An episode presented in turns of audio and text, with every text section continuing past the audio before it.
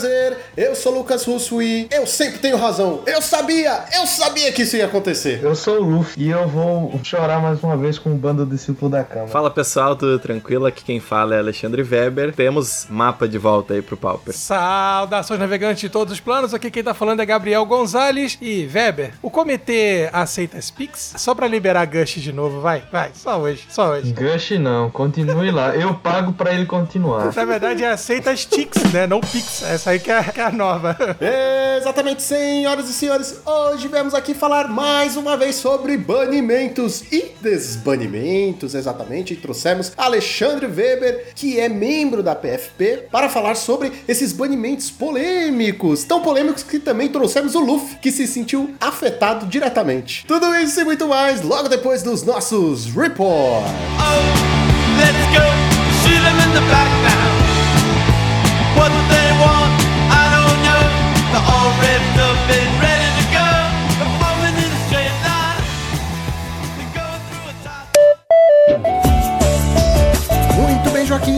Preparado para mais uma semana de Pauper neste maravilhoso podcast. Sim, meta novo. Ou será que é novo? Ou será que é velho? Novo entre aspas.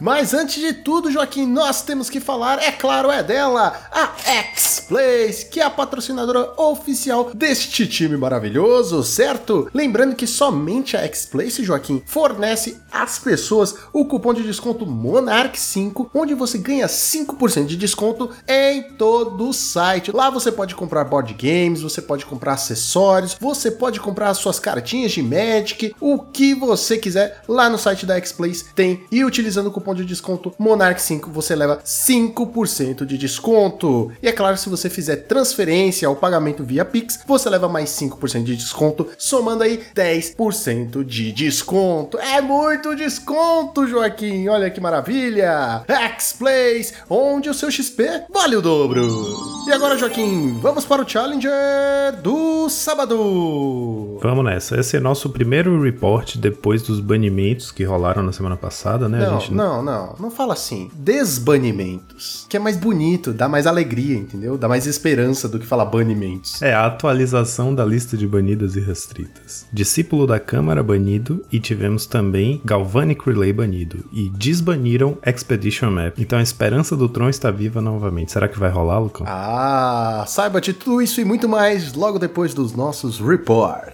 Literalmente. Em primeiro lugar, no challenge do sábado, de Mi Ferris, pilotado por Mikatara 1994, é a build completamente tradicional, como estava rodando antes. A única diferença é que ele tem uma cópia de Anu no site. O de Mi Ferris foi o deck que dominou o nosso formato durante muito tempo, né? Era o único deck que conseguia fazer páreo na época que a gente estava dividido o meta entre Affinity e Storm lá, desde a época do Shatterstorm. E tinha dado uma, Páreo com muitas aspas, né? era o único que conseguia aparecer no top 8 junto desses outros dois. Nessa última temporada agora, ele tinha dado uma bela caída, né? Ele tinha dado uma sumida, de vez em quando aparecia aqui e ali. E agora, aparentemente, é um bom momento pro Jimmy Fadas. A gente sabe que é um deck muito consistente, né? Um deck que tem ferramentas para responder a basicamente tudo do meta. E agora que o Affinity perdeu o discípulo, de alguma forma o B tá lidando melhor com o deck. Porque o que aconteceu com o Affinity é que de imediato, assim, a perda do discípulo faz com que o deck perca um pouco o alcance que ele tinha, né? Pra finalizar o jogo do nada, assim. Ainda tem o Makeshift Munitions, beleza, mas o deck agora se desenvolve, compra muita carta, mas assim, as threats que ele tem são Miriam Foster, basicamente, né? E a principal threat, na verdade, é a recursividade das threats através do Blood Fountain. É essas coisas, né? Recursividade, recursos para responder as coisas, é uma coisa que o UB tem bem capacidade de responder. Então eu acho que vai ser normal a gente ver uma reascensão do Jimmy Fadas nesse novo meta, ou pelo menos até esse novo meta se assentar, né? Ou sei lá se é novo meta, ou se é velho meta, se a gente volta para as coisas de antes, né? Vamos vendo. Vamos chamar só de meta? É, o meta atual. Em segundo lugar, tivemos um Boros Bully, é outro que também estava um pouquinho desaparecido, é, pilotado pelo Lojo Pojo 2001. Também uma build bem clássica, com um Electric e um Abrade no main deck. O Boros Bully é outro deck que, durante um bom intervalo de tempo aí, ele estava bem no nosso meta, porque é um bom deck para se usar quatro cópias de Dust to Dust no side, né? Então tava conseguindo competir bem com o Affinity, dar um trabalhinho pro Affinity. Mas também, recentemente, por ser um deck muito, muito ruim contra o Storm, né? A popularidade do do Storm com os Pingers que tava rolando agora por causa do Galvanic Relay, que agora o deck desaparece. Eu acho que o Bully ganha espaço pra voltar a aparecer também. Em terceiro lugar tivemos um Burn, pilotado pelo Hot Bread. Assertivo, né? No nome. Exatamente, exatamente. Cara, pior que esse Hot Bread me lembrou aquela música. Hum,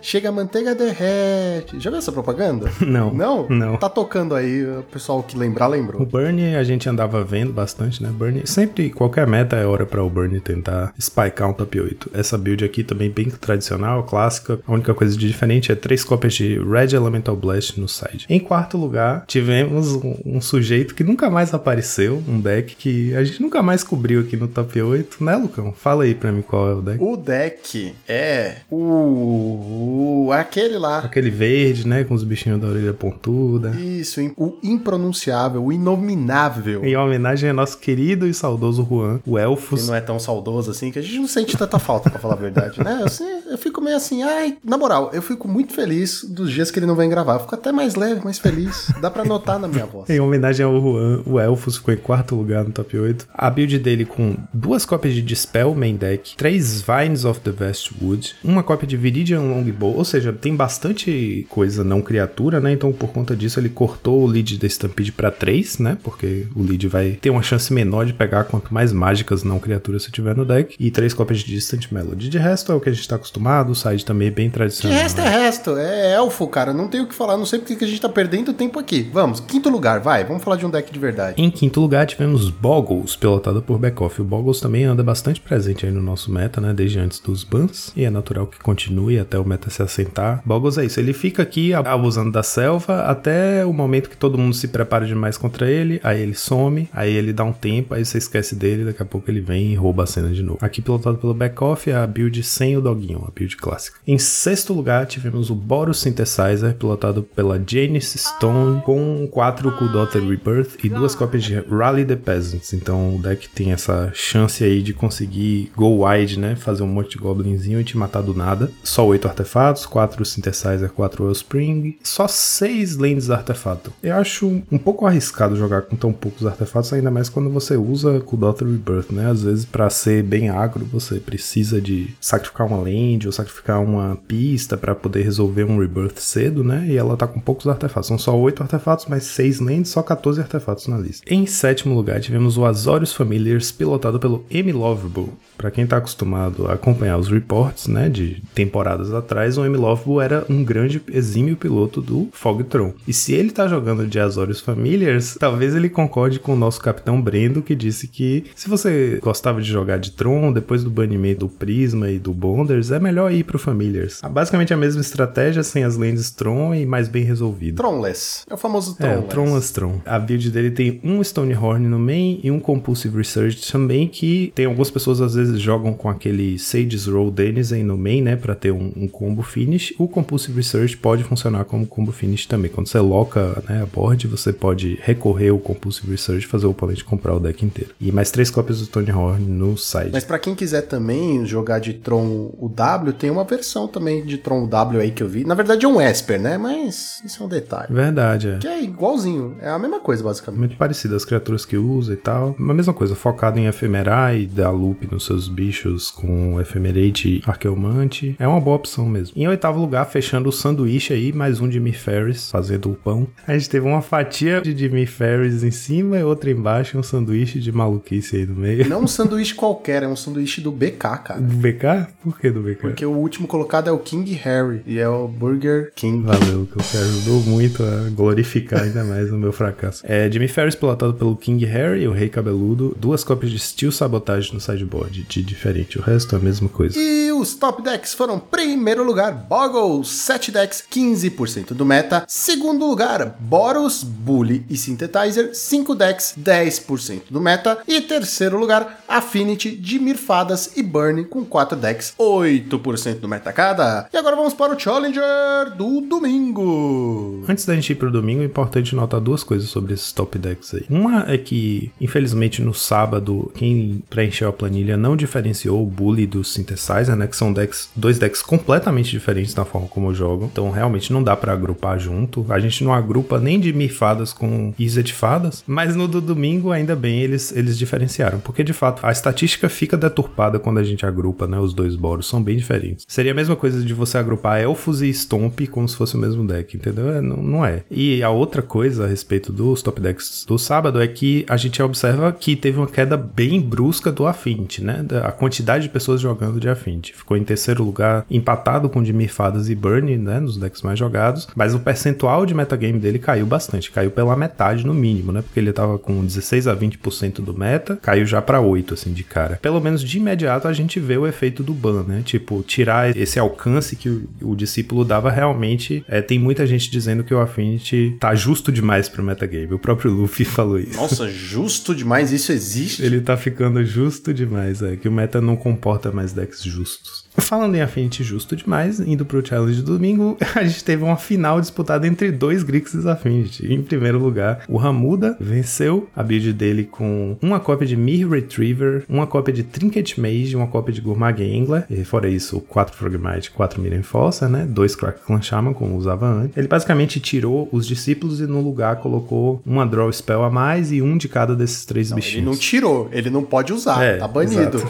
Ele, ele Exato. tirou, ai não, pô, eu sou diferentão, Já sei, vou não tirar. vou não. mais usar, É, é. não, ele não pode usar, é diferente, ele tirou. Exato. E em segundo lugar, o Grixis Affinity pilotado pelo Condescend, olha só, ele ainda não migrou pro Tron. Nesse caso, ele colocou no lugar dos discípulos o três cópias de Glaze Fiend e uma cópia do Trinket Mage. Olha só, tivemos Trinket Mage no primeiro e no segundo lugar do Challenge. Isso é uma vitória. Eu acho isso é uma vitória. O Trinket Mage é a carta mais legal que, infelizmente, é menos poderosa do que parece no palco. Cara, com muito medo de desfazer nossa amizade, eu acho que o Trinket Mage não é tudo isso, cara. É, Sério, também, quando o pessoal também. começa a falar, ah, vamos colocar Trinket Mage no trono, eu fico, caraca, que bosta, né? Você fez três mana pra buscar um mapa, pra baixar, estourar e. Sabe, mó rolê. Eu concordo, Lucão. É isso, eu acho uma carta muito legal, mas que infelizmente os alvos que ela tem, né, as coisas que você tem a opção de buscar com ela. Assim, no Affinity o Blood Fountain faz bastante diferença. Então, assim, pra um mid pra late game, você top deckar um Trinket Mage pode te fazer voltar pro jogo. Não, Então, até nesse um terreno, deck, Mas, tipo, o que eu digo é, ah,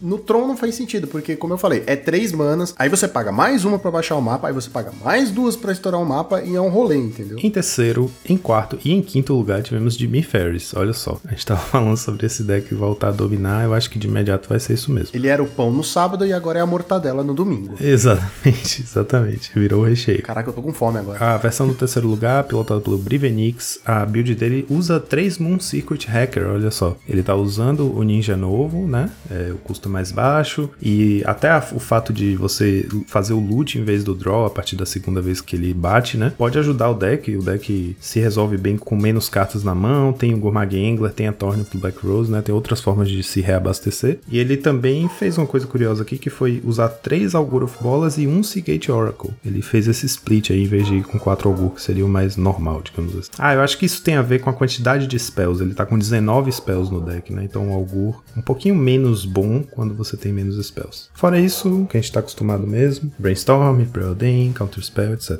E no side, ele tá usando uma cópia do Mukotai Ambusher. Olha só, talvez esse seja. A gente tinha discutido sobre a possibilidade dessa carta jogar no side de um Mono Black e tal, mas ser meio lento, porque as threads do Mono Black são lentas. Talvez aqui seja um lugar interessante pra ele, né? É um Ninja 3-2, com ninjutsu 1 e 1 preto. É, do Lifelink. Exato. Ela, ela tem o mesmo custo do Deep Hours, né? Mesma coisa. Tipo, valor de mana igual, o ninjutsu igual, só que é um 3-2 Lifelink. Então, pra esse deck pode fazer todo sentido, porque, por exemplo, contra um Burn, se você faz um Fairy Seer no turno 1 e bate no turno 2 fazendo um, um Ambusher, né? Você já começa o Lifelink a ganhar 3 de vida imediatamente. O Burn precisa responder. Porra, essa carta é muito boa, cara. Ela é Sério. muito legal. é. Eu coloquei minhas fichas nesse cara. Eu estou certo. Terceiro lugar é está certo. Tá certo, né? Eu fiquei empolgado de ver também o Mukotai jogando nesse deck, porque pensei, pô, é, um, é uma boa desculpa pra usar essa carta. Eu acho que um ou dois dele no side desse deck parece uma boa ideia mesmo. Mesmo porque a gente sabe que Mono Black e Dimir Fadas tem uma dificuldade gigantesca de ganhar vida. Na verdade, não ganha, né? Gasta muito e não ganha nada. E Mas... tem, tem Unexpected Things, né, que é a solução que vinha sendo adotada, mas para isso você precisa ter uma threat razoável na mesa para resolver o Fangs. E o Mokotai é bom porque ele mesmo é a threat que já dá o lifelink, né? A versão do quarto lugar pilotado pelo Little Darwin, com duas cópias de Nihil Spellbomb no side, de resto a build bem tradicional. Ele é fã dos Beatles, né? Por quê? Little darling.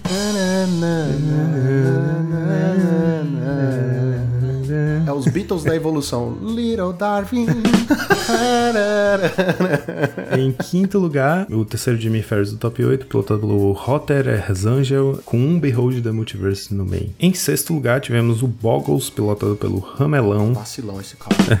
sem doguinho, a build clássica. Em sétimo lugar, tivemos o Azorius Familiars, né? Mesma posição, mesmo deck, pilotado por outra pessoa. Not Good, né? Que é o Simplify no, no Twitter e nas redes. A build dele jogando com quatro Last Breath no side. Uma coisa importante, eu acho que esses Last Breath aí, esse exagero de Last Breath, talvez seja uma antecipação a um meta muito recheado de fadas, né? É uma carta muito boa contra o fadas nessa match, que pode ser uma match difícil pro Familiars. Uma coisa interessante, Lucão, que eu não falei sobre o, a build do M Lovebook, que ficou em sétimo no sábado, né? Do Azorius Familiars. Nem o M Lovebook, nem o Not Good jogaram com Dust to Dust no side. E atualmente, o Familiars é o melhor deck para usar o Dust to Dust porque consegue estabelecer a recorrência através do Arqueomante, né? Então, mesmo que você só ache o Dust to Dust depois, você consegue retroativamente limpar a board do Affinity. Não só isso, ele é um deck que, como tem as cartas pra você cavar, né, no seu deck, é muito mais fácil de achar um Dust to Dust, né? Na 2, na Exatamente. 3 e fazer logo de cara. Isso eu acho simbólico, né? Porque a gente teve o Affinity aí dominando tanto o meta e agora pós-ban, o primeiro challenge, os dois jogadores de Azorius jogaram sem nenhum Dust to Dust no side. Então demonstra aí pouco respeito pelo deck, né? Não, eu não acho que é pouco respeito. Eu realmente acho que não existe mais essa necessidade tão grande de você utilizar o Dust to Dust. Tipo, você não precisa ter quatro cópias. Você pode ter três, você pode ter duas. É, mas zero? Mas zero. Calma, eu vou chegar lá. Vai lá, vai. Eu acho que é uma carta que você ainda precisa ter, porque não é um deck que usa além de artefato, não é um deck que usa artefato no geral, né? Você tem outras coisas. Você tem Jund, você tem Jeskai, você tem uma variedade de decks que vão continuar utilizando. Na verdade, até contra Tron é uma boa. Você faz ali na- nas pedrinhas de mana e você às vezes quebra a perna, porque ficar dependendo só de terreno é foda. Então ainda acho que é uma carta muito boa, né? Pra você não utilizar nenhuma cópia. Não sei por que, que eles não usaram. Talvez eles tenham vendido por causa do ban e falado assim, agora não preciso mais. Eu pessoalmente fico muito feliz porque eu tinha certeza que eu tinha quatro cópias dela IRL e ela ficou caríssima, 70 reais. Quando eu voltei pra Salvador, que é onde tava a minha coleção, né? Durante a pandemia eu não tava aqui. Eu voltei, fui olhar e eu só tinha duas cópias. Fiquei arrasado, nunca vou ter quatro. Não vou gastar 140 reais pra comprar duas cartas. Então fico feliz de ver ela sendo menos usada. Tomara que o Staple vire usar só duas Quer cópias. comprar de mim? Eu faço um desconto. Eu quero, eu quero. faço por 100 cada. Poxa, Eu cara, nu- nunca disse que o desconto era pra baixo. Em oitavo lugar, fechando o nosso top 8, tivemos um Boggles pilotado pelo Dissonance. Essa build foi interessante porque sem o doguinho, que eu concordo, eu acho que o doguinho atrapalha mais do que ajuda, mas com quatro cópias do Community of Spirits. Faz total sentido. Eu acho que agora aqui o Dissonance tá chegando em algum lugar interessante, porque o Community Spirits, ela tem 27 hits aura no seu deck, né? São 27 auras e 17 lands. Então são só 12 criaturas. É muito pouca chance de nas quatro cartas que você olha você não achar alguma coisa que você precise, certo? E assim, o cachorrinho, beleza, ele dava um draw, mas é um pouco parecido com o que você fala sobre o Trinket Mage, sabe, Lucão? E assim, a minha experiência pessoal enfrentando o Boggles, eu não jogo de Boggles, né? Mas enfrentando o Boggles, geralmente com decks de controle, é que o deck dá muito menos trabalho na versão do cachorrinho. Fica mais fácil responder ao bicho com Hexproof quando ele tem menos bichos com Hexproof, né? E às vezes o deck se atrapalha um pouco, ou você consegue tirar o primeiro Hexproof anular, e aí ele acaba tendo que, sendo obrigado a ter uma threat na mesa, colocar as auras no cachorro, e você consegue responder o cachorro, né? Você consegue tirar o cachorro da mesa. Então, assim, você consegue dar um, um burn, um bolt no cachorro em resposta a uma aura, e dar um 2 por 1 um, né? Que é, é justamente a questão das auras, né? Você precisa de um bicho com Hexproof para não tomar 2 por 1 um quando fizer uma aura no, no seu bicho. Eu acho que o cachorrinho foi uma ideia mais legal do que forte. A minha impressão pessoal, né? O Juan, que joga com o deck, também tinha uma impressão parecida. Sério, vamos falar dele de novo, que saco.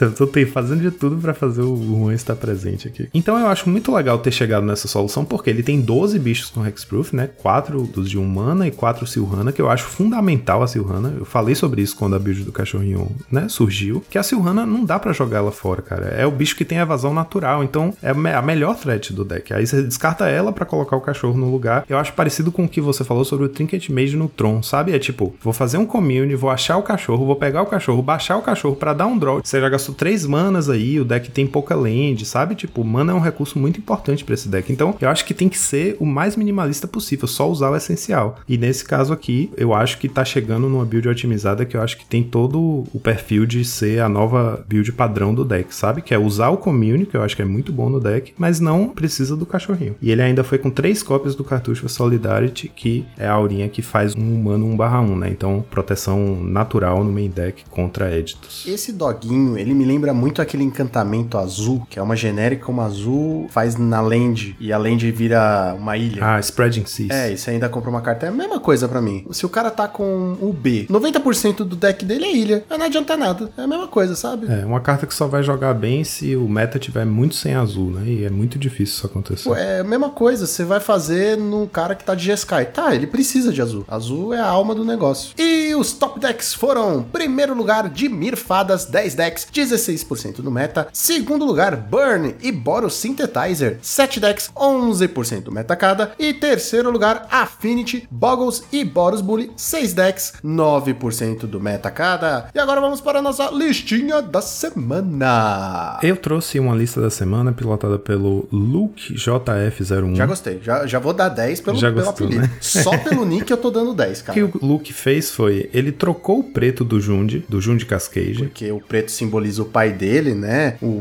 grande vilão da galáxia. Exato, ele não queria essa representação no deck dele. E ele trocou pelo azul e fez um 5-0 na Que é a liga. cor do sabre dele. Exato, olha só, cão. Tudo Caramba, aqui tem narrativa aí nessa motivo. história. Exato. cara. Ele quis contar uma história. ele não quis jogar, ele quis contar uma história. É verdade, é verdade. Olha só o Luke aí, dando uma lição de, de storytelling pra gente. E aí, o que, que ele fez? Com o azul, ele consegue usar quatro cópias de Fire Ice e quatro cópias de. Não, três cópias de Você Muldrifter. percebeu, né? Fire, por quê? Porque o pai dele foi queimado, certo? Em Mustafa. E Ice, porque ele ficou preso lá em Hoth, de cabeça pra baixo. Cara, tá Verdade. tudo ligado. Tudo ligado.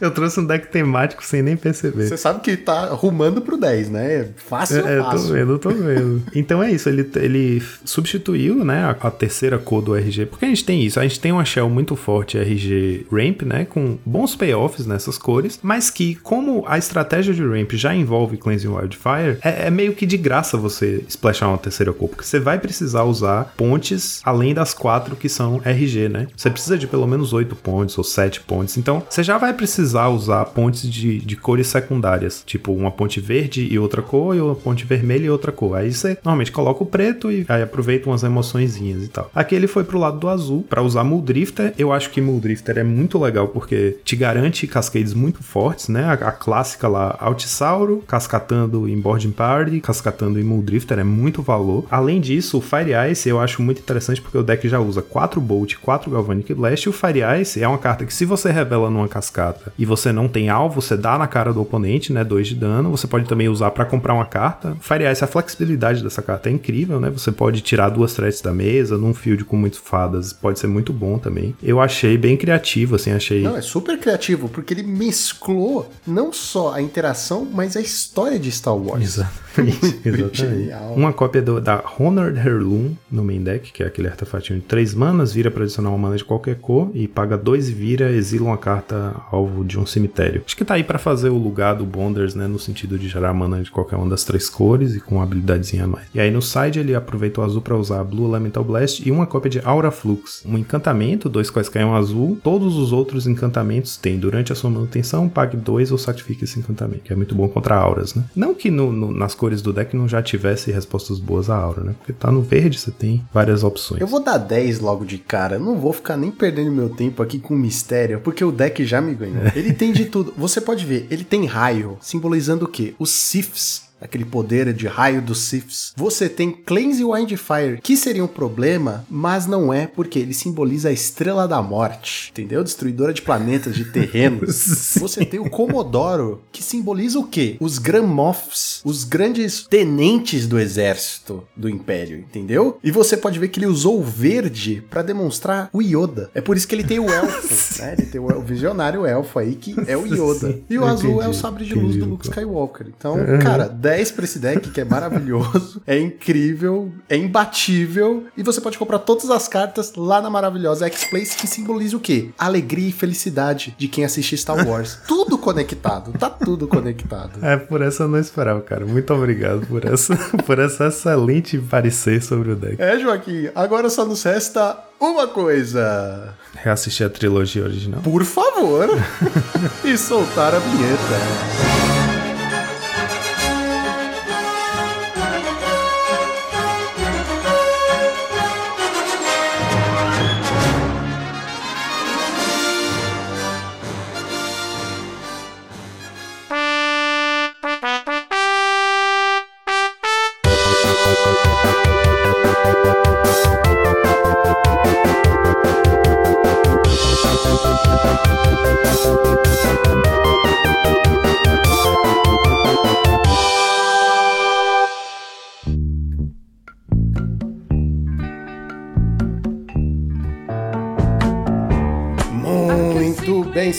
Senhoras e senhores. Bom, eu acho que não tem muito o que se alongar aqui, né? Fomos surpreendidos dessa vez com o não anúncio do ban. Ele simplesmente aconteceu. Acordamos e tome ban na cara, tome cartinha dizendo adeus e cartinha dizendo Eu olá. vou começar dizendo que eu adorei esse método de anúncio, tá? O Porque. coração palpita menos. É, é, não, porque todo mundo já fica ali naquela expectativa e, puf, ninguém espera nada, chegou. Eu curti, cara. Até porque eu demorei, sei lá, um dia pra entender o que a comunidade tava falando, como sempre atrasado. Eu falei, não sei que desbaniram alguma coisa. Começou a aparecer um monte de coisa no Twitter do Tron. Caramba, aí depois é que eu fui ver que. Quando saiu, eu tava na escola, eu olhei assim, eu, como assim? Isso é fake. Eu fiquei uns 30 minutos sem acreditar. Pior que teve esse sentimento, né? Realmente não parecia verdade. Parecia aquelas brincadeiras que o pessoal, tipo, edita, ah, tal coisa foi banida. De brincadeira. Do nada, fomos surpreendidos. Aí eu pergunto pra você, Weber, eu já lanço a pergunta logo de cara, por que dessa vez nós não tivemos o pré-anúncio dos banimentos? O que que mudou dessa vez? Não sei, tipo, qual que é o processo, né? Teve também o banimento do Pioneer e do Modern, Foi né? Lurrus, então né? foi meio que alinhado. É, do Lurrus foi banido no Pioneer e no Modern. Então foi alinhado três formatos. Talvez seja por isso, assim, mas eu não sei os motivos pra ser meio que do nada. Acho que foi bom, assim, Ah, né? Da- dessa maneira como foi. Não sei por que que aconteceu e eu não, não, não sei como é que vai ser também daqui pra frente também, né? Pode ser alguma coisa anunciada antes, ou pode ser também assim, né? Como foi dessa vez, mas tô por fora dessa questão aí de. É, eu acho que na verdade isso abriu um precedente bacana, né, Weber? De não ficar dependendo só daquela periodização do ban, né, da mesma data. Eu achei isso muito maneiro, assim. Planejado ou não, por mim podia ser sempre assim, cara. Ah, pra mim também, cara. Porra. Da última vez eu quase tive um troço também. Os banimentos, né? Foram bem fortes. Mas de- dessa vez foi bem melhor, foi mais suave. Entrou mais fácil no meu coração. Pois é, porque geralmente é aviso, é, sei lá, num final de semana antes, aí fica todo mundo, ah, mas vai banir tal coisa, não, vai banir aquela outra, e aí vai banir aquilo e vai desbanir aquilo lá.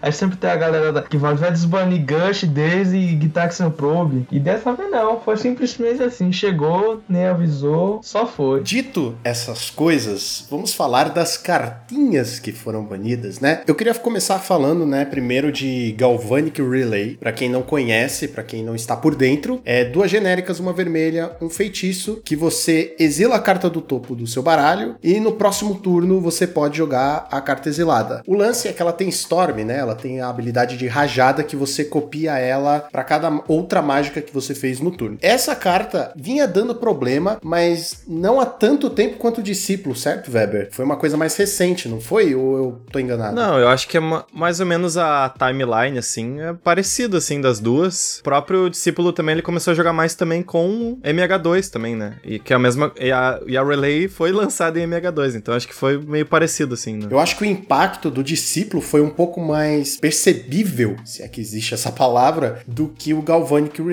Diferente de Shatterstorm, né? Porque é aquele negócio. Se você tem uma carta que mata o seu oponente, ela fica muito mais em evidência do que uma que vai te matar só no turno seguinte, vamos dizer assim. Com certeza. A Relay, ela tava em evidência na época do Shatterstorm, né? Tipo, eu, inclusive, na época, quando, né, não participava do, do Power Performer Panel, mas eu falava também que na, na época que baniram o Shatterstorm, eu achava que tinha que banir também o Galvanic Relay naquele momento. Não baniram, e eu achei até interessante, né? Claro que quando acontece um banimento ou não banimento de alguma coisa, sempre vai ter os pontos positivos e negativos daquilo. E eu achei que talvez o certo fosse ter banido naquela época do Shatterstorm já, mas foi interessante pelo fato de que demorou bastante tempo pra conseguir achar essa casa, porque eventualmente essa carta ia ser roubada como ela tava sendo aí nesses últimos dois meses aí. Eventualmente ela ia acontecer isso, dela ter uma, uma casa completa ali pra ela fazer uma, uma estratégia que não tenha como interagir, seja extremamente mais forte do que todas as outras do Pauper, como foi aí no- nos últimos dois meses. Mas demorou pra acontecer, né? Demorou pra ter essa. Foi tipo várias peças, algumas peças que foram saindo, né? De novas edições. Então foi legal, assim, ver esse processo aí de aos poucos o Storm indo ganhando força. Até teve um- uma boa parte do tempo que o Storm tava nem era jogado. Então foi legal, assim, de ver essa, essa evolução aí pra. Mas agora nesse último mo- momento tava bem ruim a coisa, né? Tava bem forte o deck, não tinha como interagir, era um deck que ficava só olhando, né? 60% de win rate, né? É, exatamente, né? Teve essa questão da win rate de 60%, que assim, é até uma coisa que eu falei isso no vídeo, né? Tipo assim, quando a gente fala assim 60%, eu imagino que vai ter alguma pessoa assim que vai falar: "Ah, mas eu vou na loja, a minha win rate é 70%". Então, peraí, vamos abrir um parênteses aqui, que loja não conta pro assunto que estamos falando, viu? É mais pro mall, gente. Fecha Não, parênteses. ou própria loja, ou liga, torneio, né? Torneio independente. A pessoa, ah, mas eu, eu consigo ganhar 75% das partidas que eu venço. Mas é que, tipo, tem. Existe uma diferença muito grande quando a gente tá pensando numa pessoa individual, né? Com uma taxa de vitória da pessoa. E tem uma diferença gritante do que em relação ao- a um deck ter uma taxa de vitória. Um deck ter uma taxa de vitória envolve todas aquelas pessoas que jogam com aquele deck. Então é uma coisa que 60%, por mais que o número não pareça tão absurdo, é um número absurdo. Até porque, se tu for ver assim, teve alguns decks, como o Rogak do Modern, o Eldrazi, por exemplo, que eles tinham uma taxa de vitória menor até que 60%. E eles foram decks que tiveram banimentos de emergência, assim, no, no Modern na época. Teve o Eldrazi Winter, né? E teve também a questão do Rogak, que teve aquele banimento. Dois banimentos, né? E isso tudo com uma taxa de vitória de 55. Eu não lembro quanto que era exatamente, mas era menos que 60%. Primeiro foi a, a ponte, que criava. Quando tava no Grave, ela criava ficha de zumbi. E aí depois eles foram direto e mataram o mal pela raiz, que foi o Rogak. E a ponte continua banida do Modern. Eu comparo com o mesmo caso do Atog. Era mais problemático o discípulo e o Atog foi junto. Ele não vai voltar, mas ele foi junto. Calma, calma, a gente não sabe o futuro. Ninguém esperava que mapa fosse voltar, hein? E o Weber veio com uma boa notícia. por- Só por isso ele tá aqui. O mapa e o Sojourner, se o Affinity não tivesse voltado a ficar esse problema, já, eu já esperava que eles fossem desbanidos eventualmente. Eu acredito no Power Performance Panel, na velocidade que eles desbaniriam cartas formato. É, foi interessante, né? De certa forma é uma maneira também de aumentar, né, a pool do Pauper, né? Porque a gente tem uma pool bem restrita, assim, eu diria, de quantidade, de tudo mais, assim, de opções que a gente tem, né? Então, às vezes, desbanir alguma carta pode ser uma opção pra né, aumentar esse- também essa questão da, da pool do Pauper. Até eu falei isso no vídeo, tá? Também no artigo. Muito do de ter algum, né, eventual desbanimento vai muito do deck que em questão estar mal. E, e é claro que também, obviamente, que vai levar em conta a carta que tá desbanida, né? Por exemplo, se, se a carta que tá desbanida, mesmo que o deck esteja mal, vai deixar o deck muito forte, isso pode ser um problema, né? Então, tem um exemplo disso que é o Infect. Eu acho que no caso do Infect, por exemplo, seria legal se tivessem cartas novas pro deck pra deixar o deck mais forte. E não necessariamente com a opção que tem banida, né? No caso. É, eu tenho essa impressão. E em relação ao pessoal tem, tem pedido bastante, né? Tipo, ah,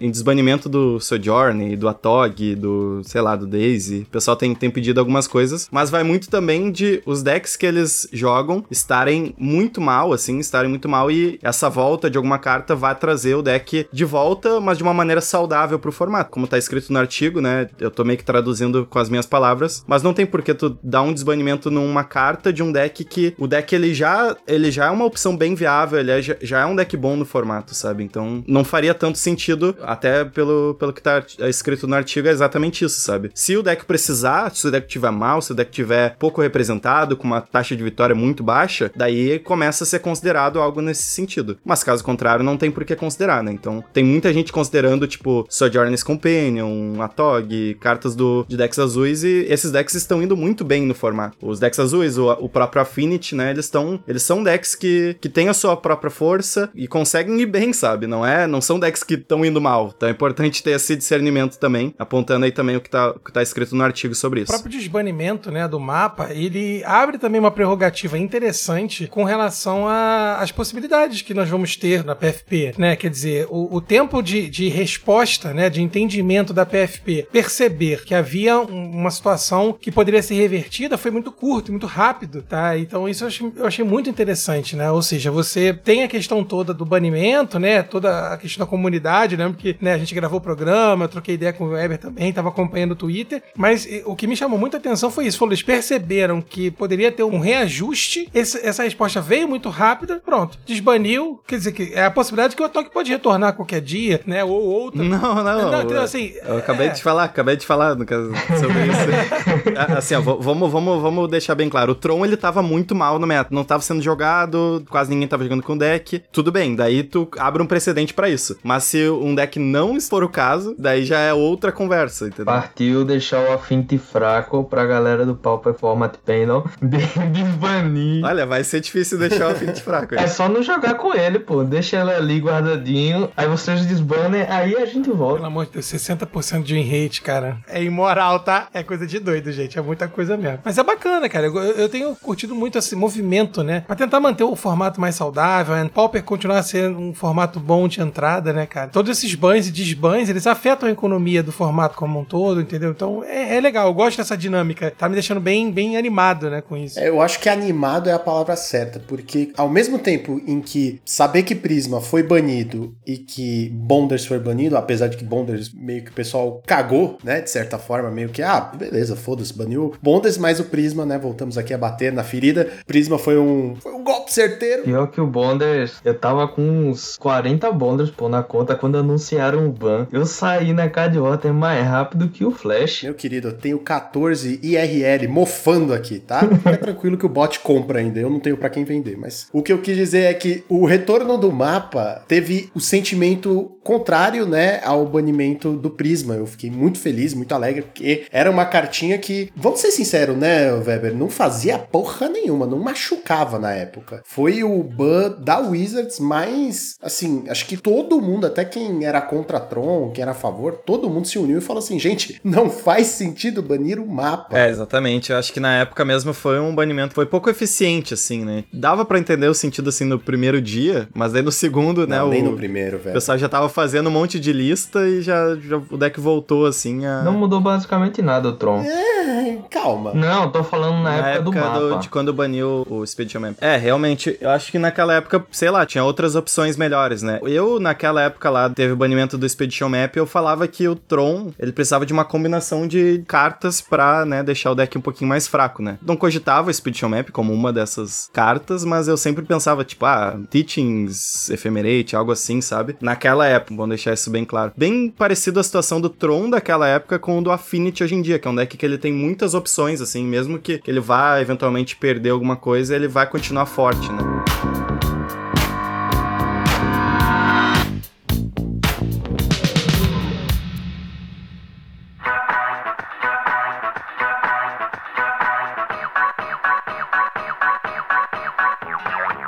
Vejo também que a PFP tá tentando corrigir alguns erros do passado da Wizards, talvez, tipo, um banimento que não fez sentido, como você mesmo falou, Weber, né? Que eu acho que é uma coisa legal, trazer coisas pra ajudar decks que estão em baixa, tipo, Tron, como você falou, ninguém tava jogando, ninguém tava usando, todo mundo desanimado, ah, então vamos trazer o mapa pra ver se dá um up. Eu acho uma ação bem legal da, da equipe, na verdade. E é o que dá pra fazer também com as ferramentas que a gente tem também, que é justamente, né, mexer na banlist, seja banindo ou desbanindo cartas, né? Que não é o caso, né? Porque a gente não trabalha na Wizards, né? De poder trazer cartas pro Pauper seria uma ótima, assim, eu traria um monte de carta pra uns decks de rogue, assim, e seria bem, bem legal. Mas a gente tá ali com essa, essa limitação de alterar a lista de banidas e restritas, né? Do formato, e é o que dá pra fazer com aquilo que a gente tem, né? Se um dia vocês fizerem parte da Wizards, quiserem umas dicas de carta pra trazer pro Pauper, a gente tem uns programas aí, tá? De What If. Fica à vontade pra ouvir as sugestões, tá?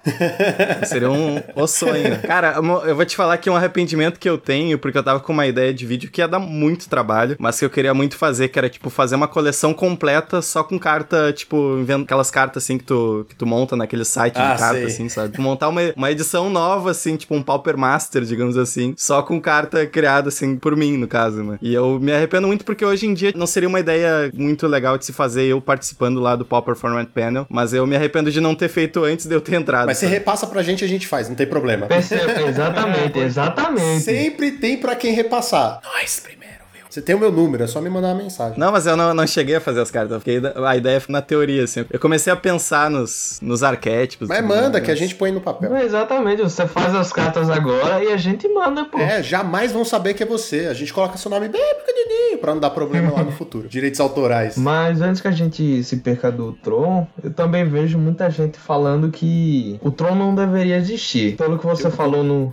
Calma, Lucão, eu também estou com você. E pelo que vocês falaram, vocês não querem que o Tron suma, não é isso? É, exatamente. Exatamente. Porque assim, as pessoas reclamam que ah, o Tron ele é um deck chato, que inviabilizava os outros decks controles. Ele precisa. eh, Decks chatos precisam existir no formato. Decks que, que param outros. Então eu acho que o Tron é um mal necessário. É, eu acho que depende muito também da maneira como o deck joga. Uma maneira assim que não, sei lá, sabe, que não vai dar chance por algum motivo, como, como costumava ser, né? Tinha aqueles locks que tu, sei lá, perdia turno 4, tu tava com 20 de vida, mas tu já tinha perdido o jogo porque fechou o Tron, fez Muldrifter, tu sabia que tu não, não tinha mais chance turno 4 de ganhar aquele jogo. De certa forma, sim, né? Tipo, o Tron estar no formato é alguma, alguma coisa positiva, mas que ele seja diferente do, de como ele costumava ser, né? De, de ser algo muito voltado pros efeitos de O flicker. que eu já ouvi por aí é que o- o Tron é uma monstruosidade, porque nenhum deck comum deveria sustentar cinco cores, né? Ele tem esse lance, essa, essa é a vantagem dele, tirar proveito das melhores coisas de todas as cores, né? Em parte, eu concordo, o Tron não deveria existir nessa forma de cinco cores que tira proveito de tudo, né? Sem penar, como era no passado. É, pode ser assim, né? Assim, no Magic a gente tem vários formatos, né? A gente tem vários decks de cinco cores, assim, e não tem tanto problema. Por exemplo, no Pioneer tem o deck de Nive Mizzet, que é cinco cores. No Modern tem alguns decks de quatro cores. Mas não é comum, né? Não é tudo carta comum, pô, Weber. Esse é o lance. É, exatamente, exatamente. Ah, mas é, é, eu concordo que eu acho que o problema não é ter cinco cores, né? É sempre a questão da resposta, né? Porque no o próprio Humans, né? Que é o deck que eu, o meu pet deck no Modern, né? O Five Color, ele é um deck que já foi muito top tier, já voltou, entendeu? E usa cinco cores. Acho que a questão não é, não é usar. Você só tem o Tron que consegue usar essas cores todas, né? Então fica meio esquisito, né? Realmente, assim, tipo, usar cinco cores tem outros formatos que vão ter decks de cinco cores e talvez isso não seja um problema, mas talvez num, num formato que tenha. Querendo ou não, tipo, tem vários decks do Pauper que tem um power level baixo, assim, pra conseguir fazer frente se tiver um deck um pouquinho mais forte, né? Então, por exemplo, a gente tem vários decks que a gente quer ver, assim, no formato porque são legais, tipo Stomp, sei lá, Heroic, vários outros, assim, né? Decks legais, mas que eles não têm um power level tão alto, assim, sabe? Se tiver um deck de cinco cores que tiver acesso a todas as melhores cartas do formato e ele conseguir jogar, tipo, muito melhor do que os outros, não, não vão conseguir fazer frente, sabe? Então eu acho que é muito também de do power level do formato ele não, não conseguir, tipo, ter vários decks que eles simplesmente não conseguem separar se tiver um deck muito mais forte. E daí muita gente fala, né? Tipo, ah, daqui a pouco vocês estão jogando com ursos cinzentos no formato, né? Tipo, existe esse tipo de preocupação, cara. E assim, o power level do, do Pauper, ele, ele é mais baixo naturalmente, sabe? A menos que, tipo, comece a ter, né, várias edições, assim, né? Tipo, voltadas pro formato e que, que deixem os decks fracos mais fortes. E que never gonna happen. Nunca vão acontecer. Voltadas pra nós, nunca vai acontecer. É, não sei, né? Tipo, a gente não pode dizer que nunca, porque, tipo, eu, assim, eu sempre vejo com um otimismo, assim, sabe? Pelo fato do nosso formato ser um formato muito popular, ele tem um apelo pra ser uma aposta de algum aspecto pra empresa, sabe? Eu acho que também muito desse carinho que a gente tá tendo, assim, né? De ter essa criação do comitê e tal, de ter pessoas de dentro da Wizards também, né? Como o Gavin Verhey, tipo, olhando pro, pro Pauper de uma maneira mais atenciosa. Eu acho que talvez possa, não sei, tá? Daí é uma coisa mais pessoal, mas talvez possa também ser algo de de ter uma valorização, de deles enxergarem o nosso formato com, com bons olhos, sabe? É, eu também penso assim. É, a gente não sabe o que que pode acontecer daqui 5, 10 anos, né? Vai que lança algum produto comum, né? Pro Pauper. Pode ser, pode ser. Weber, você tá escondendo alguma coisa da gente? Fala logo. Não, cara, não, não. não, a gente só tá brincando. Daí o pessoal fala, ah, mas o power level do formato vai baixar muito, só vai ter urso cinzento. Mas é, é a realidade do nosso formato. O nosso formato não é o Pioneer, o nosso formato não é o Modern. Se tiver um deck mais forte do que os outros, ele vai sobressair muito, sabe? Em relação a vários outros decks que a gente tem, tipo Fractus, Mono White, às vezes até o Mono Red Burn. É importante também ter esse nivelamento que ele seja, tipo, não por cima, de certa forma, assim. A menos que tivessem, né, produtos assim. Ah, beleza, se é pra nivelar por cima, então vamos lançar uma carta, né, pra todos esses decks, tipo Mono Green, Stomp, o Elfos, o Mono White. O que não vai ser o caso, então vai. Como já tem vários decks legais que estão nesse nível, assim, que é um nível baixo de power level, os que estão um pouco acima, eles têm que se adequar de certa forma. E não é querer de- deixar o formato ser urso cinzento contra urso cinzento. É fazer com que o formato seja equilibrado de alguma forma, sabe? E essa é a forma como o formato pode ser equilibrado. Coisas na mesma coleção que ajudem e que atrapalhem, sabe? Se você, por exemplo, ganha discípulo da Câmara, você tem que ter alguma coisa que limpe a stack, sabe? Coisas assim. Que aí fariam sentido, né? Tipo, ah, tudo bem, nós temos Shatterstorm, mas nós conseguimos limpar a stack, como em outros formatos. Por isso que em outros formatos até é justo, né? Você ter Shatterstorm, você ter cartas com Storm. É, exatamente, né? Em outros formatos, por exemplo, tem o Mind Break Trap, que é tipo, se quatro ou mais mágicas foram feitas no turno, tu paga zero nessa carta. E ela exila tudo que tá na, na pilha. É bem forte essa carta. Muito boa contra Storm, né? O Storm é um bom exemplo pra isso, né? Tipo, o Pauper ele não vai conseguir 15, 20 decks que não vão conseguir se equiparar ao Storm em power level. O Storm, nesse caso, ele vai ter que se adequar. No caso do Storm, que é uma, uma mecânica bem acima do que a gente tá vendo, tem, tem que ter alguma coisa mais radical, porque não, não tem muito o que fazer, né? Então, de certa forma, dá pra dizer que o Storm morreu nesse momento, porque ele é um deck que ele realmente, o formato, ele não tem tantas ferramentas, né, pra conseguir lidar, né? Mas aquilo, só pra complementar o que vocês estavam falando, né, sobre esse momento que o Pauper tá vivendo, eu tô bem otimista, né? Eu acho que eu concordo totalmente com o Weber que a criação da PFP, ela, ela deixa claro que existe um horizonte a ser percorrido e que nós não somos mais um formato esquecido. Então a gente é um formato que tem uma representatividade. Então, assim, eu realmente penso num futuro não tão longínquo que a gente tenha coleções que comecem a ser pensadas para o próprio Pauper, sabe? Isso me deixa bem, bem animado, né? Mas aí temos que aguardar para saber a- as novidades aí que vão vir. É, Né? exatamente, seria ótimo, né? Um, um GP. Tanto é que teve o vídeo lá da entrada do, do PFP que eu falei assim, ó, ah, tinha que gravar um videozinho assim em inglês, né? Se apresentando, assim, né? E daí eu falei, ah, tomara que. No final, assim, eu falei, é, tomara que um dia a gente tenha um, um GP Pauper em inglês, isso lá no, no canal lá. do- Ia ser fantástico. Bom, agora eu queria falar sobre o motivo que nós trouxemos o Luffy, né? A gente não trouxe aqui só porque ele é um cara legal, né? E tal. Não, a gente trouxe ele aqui pra. Ele, ele ficou chorando, né? Na verdade, falou assim: gente, por favor, deixa eu participar, que acabaram com o meu deck. Não é justo.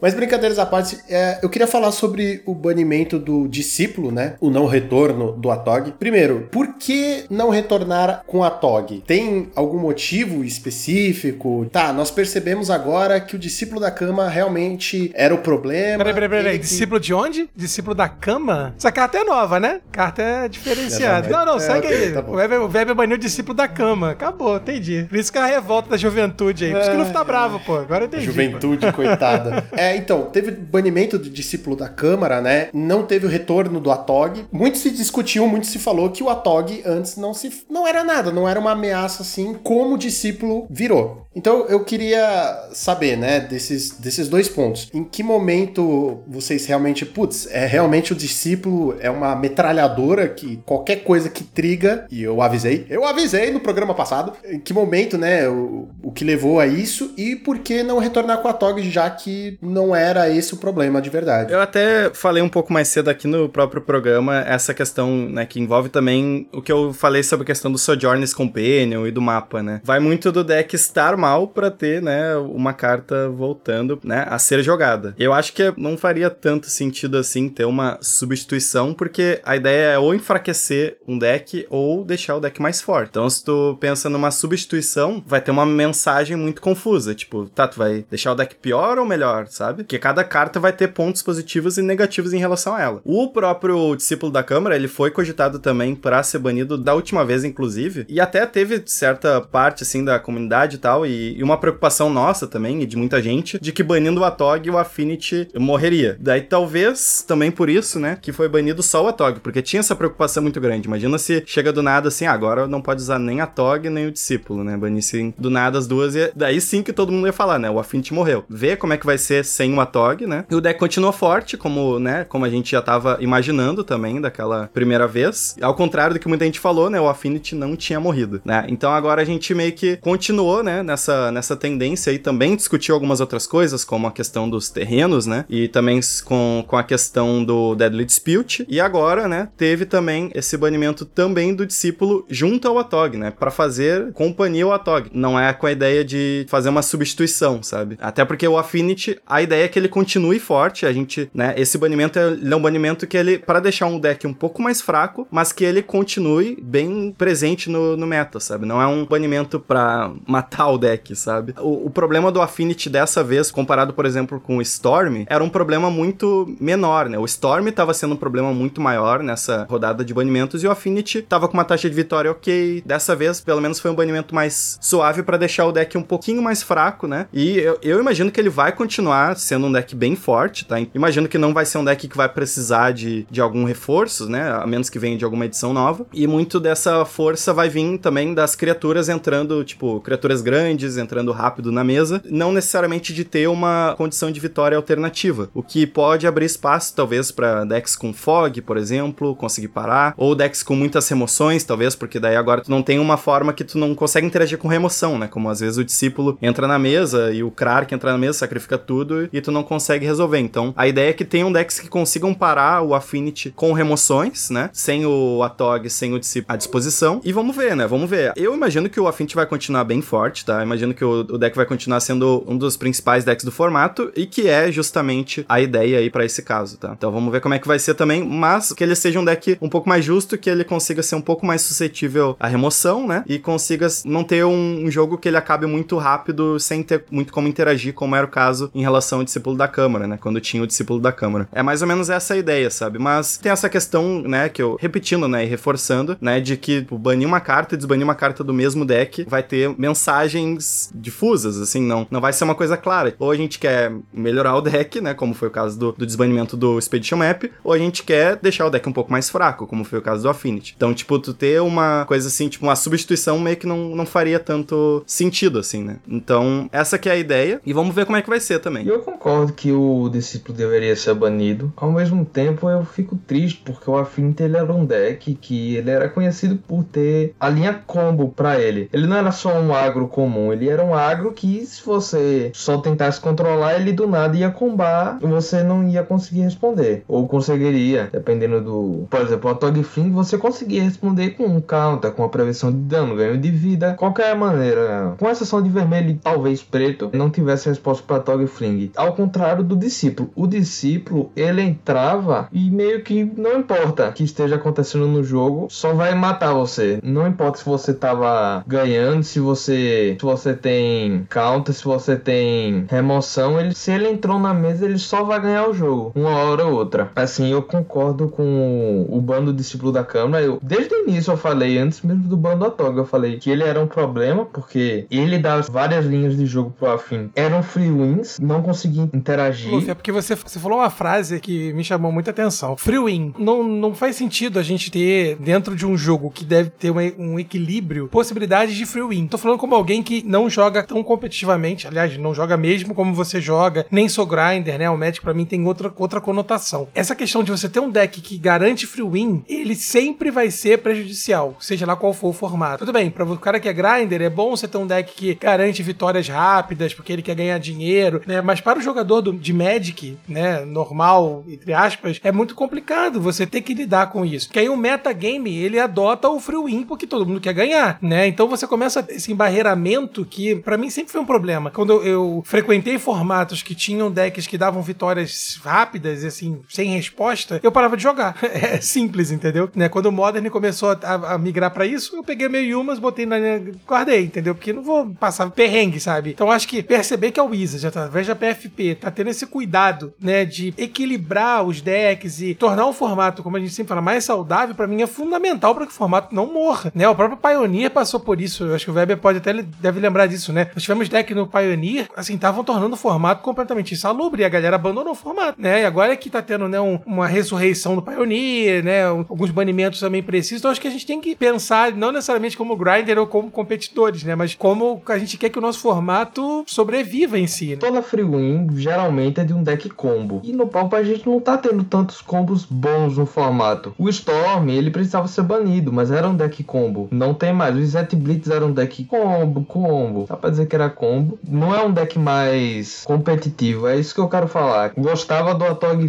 Fling por causa disso, que ele dá um aspecto combo pro deck. A gente não tem no Pauper muitos decks combos eficientes. Tem o que? No máximo Cycling Storm. E é isso que eu ia falar. O discípulo era aquilo, não tinha como responder. Mas o Atog Fling, ele era um combo que tinha muita maneira de sair dele, entendeu? Então, pra mim, era, um, era uma carta que dava. Não, entendo, assim, exatamente, né? O que fez o, o Affinity ser o deck que ele tava sendo aí nos últimos. Com a Tog, com o discípulo tudo mais, né? E, ou só com o discípulo, é ter esse elemento de ser um deck agro e de ele atacar por vários ângulos e tu não conseguir lidar, porque quando tu lida com o aspecto agro do deck, tu vai morrer por o aspecto combo, né? Seja do discípulo, seja do Atog. Isso que acabou sendo o problema, isso que fez, né? As cartas do deck serem banidas, né? Obviamente que eu entendo esse lado de que o Affinity ele tinha esse aspecto combo e tal, que é legal de ter um, um deck que ele é agro e combo no formato, mas nesse momento a gente quis deixar com que o deck perdesse o aspecto combo e tenha somente o aspecto agro para poder jogar e para poder desempenhar o papel no formato. Mas tem outros combos sim, tem o Barreiras, por exemplo, que a gente pode de certa forma considerar como um deck de criatura, um agro combo de certa forma, dependendo do ponto de vista, o elfo também, né, Ele entra literalmente é os dois, né? Porque no, no side você tem o combo, você tem a versão agro. Ele literalmente. É, tu pode ter várias abordagens, né? Ou já ir com o combo já no primeiro jogo, ou usar o combo no side. Tem o Elfos, por exemplo, que pode ter esse papel aí de um combo mais em relação ao Distant Melody, comprando o deck inteiro, ganhando num turno só também, Tem né? aquele fling lá de, de elfos, tá ligado? Ah, é verdade. é, que Gruesome dá Fate. dano igual ao número de elfos, não é isso? É, Número de criaturas. Flingada de elfo é sacanagem. né? O que eu falei que eu acho que é, deveria desbanir o Atog, isso não significa que eu acho errado a decisão do comitê, entende? É só o que eu queria, mas eu entendo a lógica que vocês seguiram. Ah, mas pera aí, Luffy. Se a gente for falar do que a gente quer, um quer Gush, o outro quer Peregrine Sim, Drake, o outro quer só, só essas coisas ruins, entendeu? Aí é foda. Eu quero o chapeamento craniano. Que é pra fazer agro, faça um agro Não, direito. se o, se o Cranial Plane voltar, a gente bane tudo que é artefato. Foda-se. É isso aí. Só fica Expedition Map que voltou agora.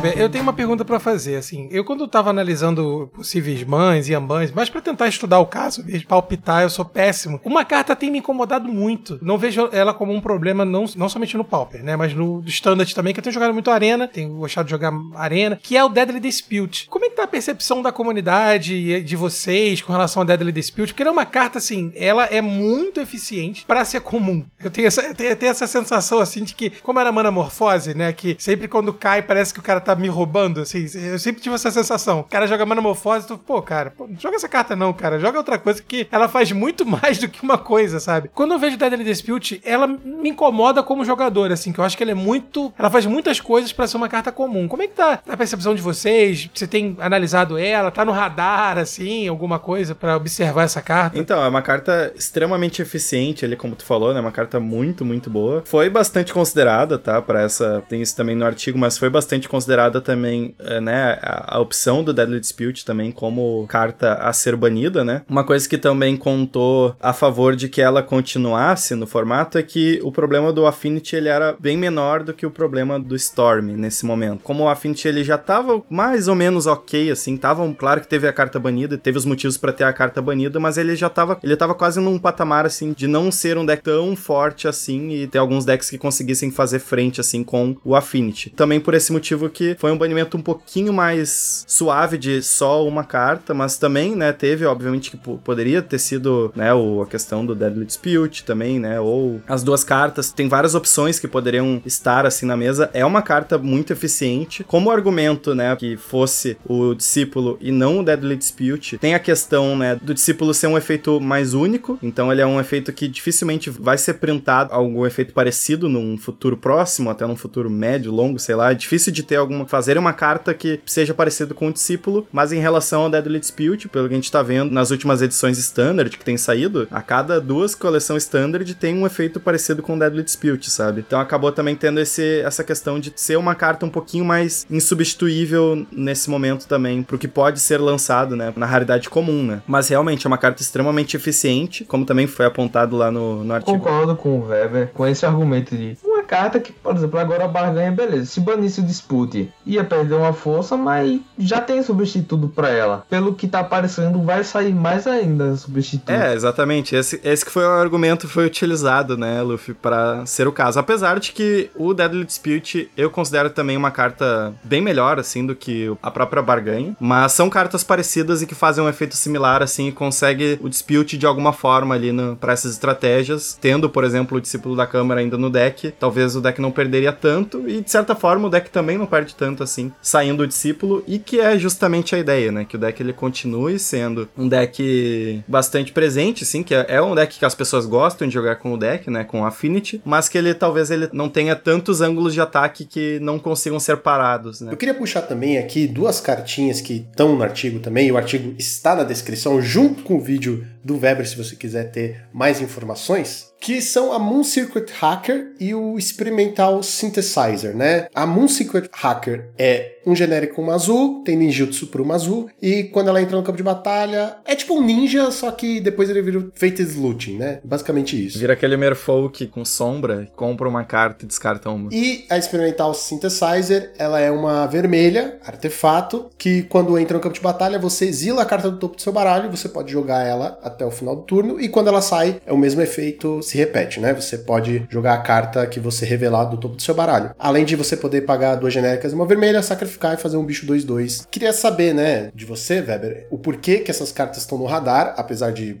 eu imaginar, eu saber, porque elas são cartas assim, elas têm um power level para mim um pouco diferente. O Synthetizer eu não sinto tanto como uma ameaça, visto que para você tirar 100% do proveito dela, você tem que ficar indo e voltando com ela com Glint Hawk, Core Skyfisher ou até algum Blink, né, que você possa dar no artefato, diferente do Moon Circuit Hacker, que nós sabemos que o Ninja das Horas Tardidas, ele já é, eu não vou usar problema, vai que você bane o Ninja, eu não quero que isso aconteça, mas ele já é uma carta muito forte, né, porque você sabe que o cara faz mana, Aí duas mana, bate com uma fada, e aí você toma um ninja, o cara compra a carta, e se você não tirar o ninja logo, você tá, né, na merda. E o Moon Circuit Hacker permitiu a ascensão do Monoblue. E eu queria saber um pouquinho da opinião da PFP, né, da sua opinião aí sobre essas duas cartas. É, o, o Moon Circuit Hacker, ele teve. Assim, eu tava muito preocupado quando, quando ele foi lançado. Eu acho que foi uma carta, assim, que na teoria ela parecia, assim, muito forte, assim, muito forte mesmo, porque ninjutsu por uma mana só. Fiquei pensando muito na, na questão do, do ninjutsu, assim, tipo, de às vezes fazer o ninjutsu e tomar remoção, daí faz ninjutsu, ninjutsu. Achei que isso fosse uma coisa que ia ser muito presente, assim, sabe? De, ia ser muito difícil de se jogar em volta. Mas, o que acabou sendo na prática, o que acabou acontecendo na prática, os decks de fadas, eles já têm vários predadores, assim, meio que já prontos, assim, para conseguir, né, fazer frente bem. Seja uma versão monoblue, né, do, do fada, seja uma versão UB, seja uma versão UR. Então, assim, ele teve essa preocupação muito grande quando ele saiu. Na prática não foi tanto assim, sabe? Na prática deu para conseguir, né, ter uma boa parcela do metagame e conseguia fazer uma frente bem, assim, sabe? Contra os decks que utilizavam ali, o, principalmente monoblue, sabe? Então acabou meio que, de certa forma, né, deixando que o deck seja uma opção, mas também não é um deck que vai conseguir ganhar de tudo, e vai ter vários decks que vão conseguir ganhar do, do Mono Blue, o que é algo positivo, né? O que é algo bom nesse momento, né? Nesse momento que, né, antes do, do desses banimentos. Vamos ver como é que vai ser daqui pra frente também, né? Com, com essa carta presente e tudo mais. Ao Synthesizer foi um pouquinho inverso, assim, né? Porque eu não tava esperando que ela fosse ser tão boa assim, apesar de que, obviamente, quando a gente lê a carta, a gente sabe que é um efeito bom. E ela acabou sendo bem boa, né? Jogando no Boros Synthesizer, até no hack dos Affinity. Tem jogado também no Grixis Affinity. É uma carta boa. Eu acredito que ela tem bastante limitações até certo ponto, sabe? Por, tipo, ah, tu pega a carta do topo, mas nem sempre tu vai conseguir jogar, ou às vezes a carta que pegar no topo tu não, não quer. Tá, tu pode castar ela, mas não é bem a carta que tu queria castar naquele turno. Então, de certo, eu, pelo menos, eu enxergo a carta como meio que ela tem um. Apesar de ser uma carta bem forte, assim, né? Mas é uma carta que tem um equilíbrio dentro dela mesma, de certa forma. E a questão do Circuit Hacker, ele também mostrou também que as fraquezas que tinha na carta, né? Pelo fato de ser defesa 1, o fato de ser um encantamento, então morre pra aquela criatura branca 1/3 que destrói encantamento quando entra no campo. Muitas vezes, ela na mesa, ela não tinha o mesmo impacto que o Ninja das Horas Tardias também tem na mesa, né? Porque o Ninja das Horas Tardias, quando fica na mesa e ataca de novo e compra uma carta, tu sente que perdeu o jogo naquele momento, sabe? Quando o Circuit Hacker ataca de novo, né? Tá, beleza, fez um ninjutsu, compra uma. No próximo turno, quando ataca de novo, compra uma e descarta uma. Esse descarte um também faz uma diferença bem grande, assim, sabe? Então acabou meio que equilibrando. As duas cartas, elas, eu acho que pelas próprias limitações da carta em si, elas acabaram sendo cartas. São boas, mas também não são extremamente dominantes, assim, né? Pra algum deck. O Experimental Synthesizer, ele é uma carta que ele exige muito do deck build do seu deck. Você tem que olhar muito o custo de mana que você casta suas spells. Que eu vejo, é, por exemplo, vou pegar a lista que você fez de Acros Affinity, uns 12, 16 drop 2. E isso atrapalha muito o deck. Você usando essa carta, você tem que reduzir o máximo o custo de mana do seu deck. Você tem que colocar. Eu colocava o Strogmite para você conseguir revelar e baixar de graça. E extrair o máximo da carta. Então é uma carta que você tem que fazer um deck voltado para ela. Você tem que saber a hora certa de utilizar ela. Não adianta você fazer turno 2 achando que vai revelar um terreno. Aí você revela lá uma máscara de custo 2, chora, perde a carta. Entende? Por exemplo, também eu vi uma lista de Grix Affinity que usava 3 experimentos Synthesizer e 3 Gear Seeker Serpent. Aí eu falei: se você fizer esse Synthesizer, você vai revelar uma serpente e você vai exilar a serpente, porque você não vai ter mana para castar isso, a não ser que seja late game. É uma carta que eu acho talvez dê problema, mas atualmente não é, e que mas que ela exige muito da hora certa que você usá-la e do deck que você montou para ela. Muito erro que eu vejo, por exemplo, no Affinity, a galera botar dois, três Gurmag em Angler e botar quatro Experimental Synthesizer. Aí você revela essas cartas e não consegue conjurar. Prismatic Strands eu vejo no Boros também. Teve um revelou Prismatic Strands e não conseguiu conjurar, perdeu a carta. Eu fiz uma lista de Hack dos Affinity, é, né, antes do ban, que eu usava quatro synthesizer. Cara, eu fazia o synthesizer e nunca dava errado, porque, tipo, o deck todo era preparado pra isso. Eu não, não usei nenhum Gurmag, por exemplo. Então, tipo, eu, eu reduzi o máximo da curva do deck, né, quatro Frogmite, quatro Mir. Cara, e o synthesizer jogou muito bem naquela lista. Tipo, nunca dava errado, sabe? Tu fazia, tu sempre... Tipo, se era uma carta que custa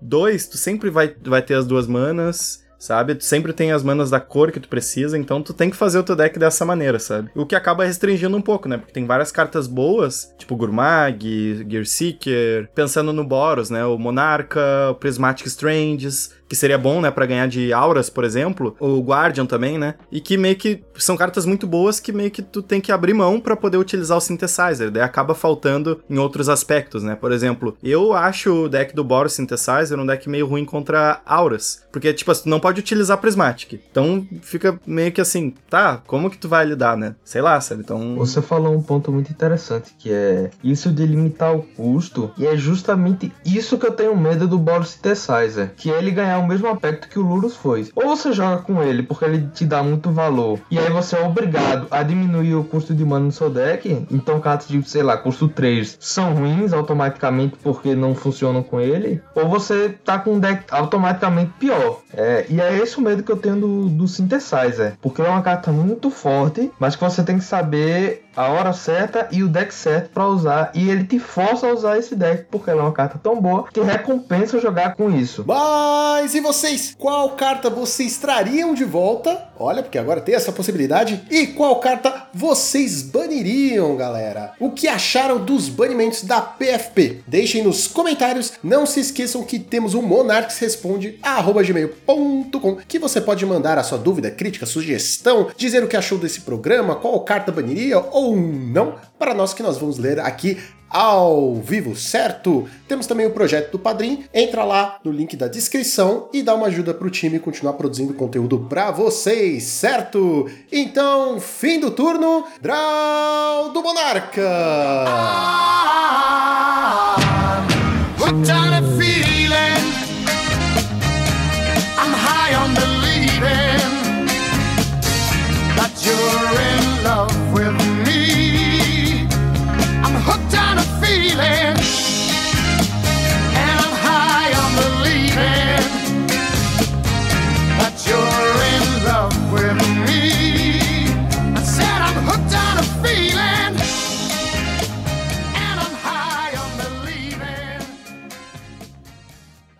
Cara, com medo de desfazer nossa amizade, eu vou te falar que eu não acho Trinket Mage filha da puta.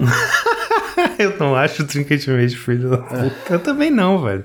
O Trinket Mage é gente boa, o efeito dele é modesto, não é um filho da ah, que ódio.